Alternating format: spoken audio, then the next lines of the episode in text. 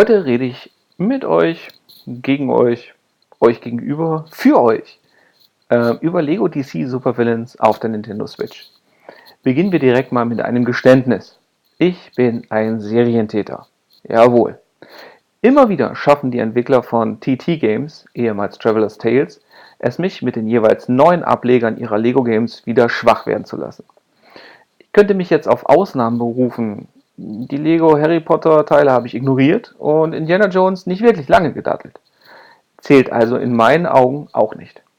Sobald es aber um Star Wars, Marvel oder wie in diesem Fall DC geht, ja, dann war es das.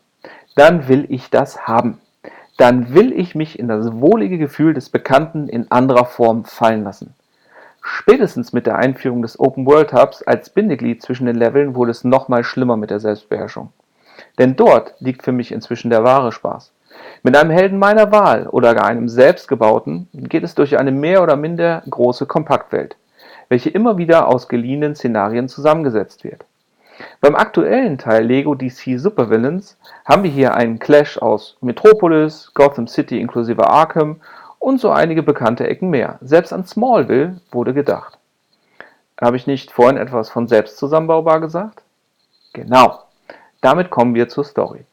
Denn dieses Mal, der Titel verrät es ja auch schon, spielen wir nicht die Helden, die das Böse bekämpfen, sondern wir stellen uns diesem mit etwas weniger Bösen entgegen. Denn das Justice Syndicate von Erde 3, okay, ich werde jetzt nicht einmal versuchen, das ganze Multi-Erden-Ding aus den DC-Comics zu erklären, also machen wir einfach weiter.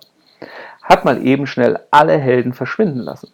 Da die Bösen von Erde 3 aber eine Bedrohung für die Bösen von dieser Erde darstellen, versammeln sie sich und alles, was bei DC Rang und Namen hat, und will mitmischen. Der Joker inklusive weiblichem Psychoanhang Harley Quinn, Two-Face, Catwoman und auch die ganzen Bekannten aus den aktuellen Arrowverse-Serien. Also auch Captain Cold, sein Partner oder der gelbe, verdammt, jetzt habe ich es wieder vergessen, ist nicht der Anti-Flash, aber der gelbe Flash. Die Auswahl ist wirklich wieder gigantisch. Die Figur, mit der ihr aber am längsten unterwegs sein werdet, ihr selber. Ja, okay, okay, nicht ganz, äh, aber der schweigsame Protagonist wird von euch selber gestaltet und zwar richtig flexibel. Im Laufe des Spiels schaltet ihr weitere Einzelteile frei und könnt diese auch immer wieder nachrüsten. Ein wenig komisch ist das mit den freischaltbaren Teilen schon, aber ihr habt ja auch nicht von Anfang an alle Fähigkeiten. Denn genau das zeichnet eure Figur in der Story aus und macht euch so wertvoll für eure Mitbösewichte. Nach und nach gelangt ihr an Stellen, an denen ihr Energiefragmente einfangen müsst und schon hat eure Lego-Figur eine neue Fähigkeit, die im Laufe des Levels natürlich auch dringend benötigt wird. Damit ihr dabei nicht wahnsinnig werdet, könnt ihr natürlich mehrere Figürchen bauen und abspeichern. So ist es dann auch möglich, mit Wolverine durch die Gassen von Gotham zu ziehen.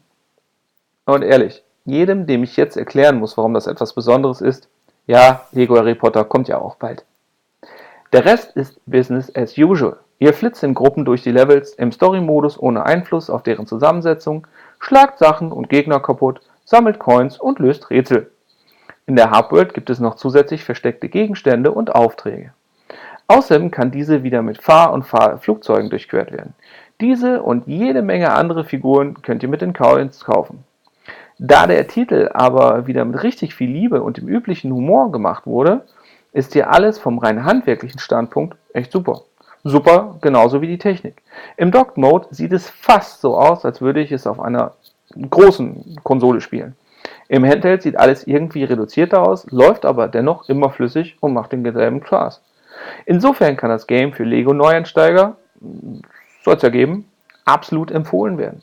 Für jeden, der schon welche davon gezockt hat, hängt es aber eher davon ab, ob ihr so etwas schon wieder spielen könnt bzw. wollt. Denn selbst bei mir ist es so, dass ich nicht mehr als ein Lego-Game pro Jahr vertrage. Ähm, denn so ist das mit den Süßigkeiten. Lecker, aber nicht wirklich nahrhaft. Und wenn man zu viel davon bekommt, gibt es Bauchschmerzen und man braucht eine Pause. Für jeden, dessen Pause die richtige Mindestgröße erreicht hat, kann aber der große Bissen auch auf der Nintendo Switch absolut empfohlen werden. Dem Risiko von extremen Zahnschmerzen ausgesetzt für euch hat sich der Mark.